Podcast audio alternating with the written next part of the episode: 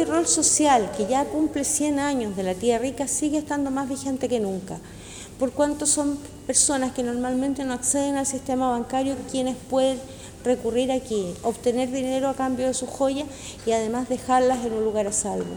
Con esto hemos ayudado durante este año y medio de pandemia a muchos vecinos, particularmente de la provincia de Marga Marga, pero también de otras provincias de la región. Hoy día sigue cumpliendo ese rol social que está en su ADN, que está en su origen.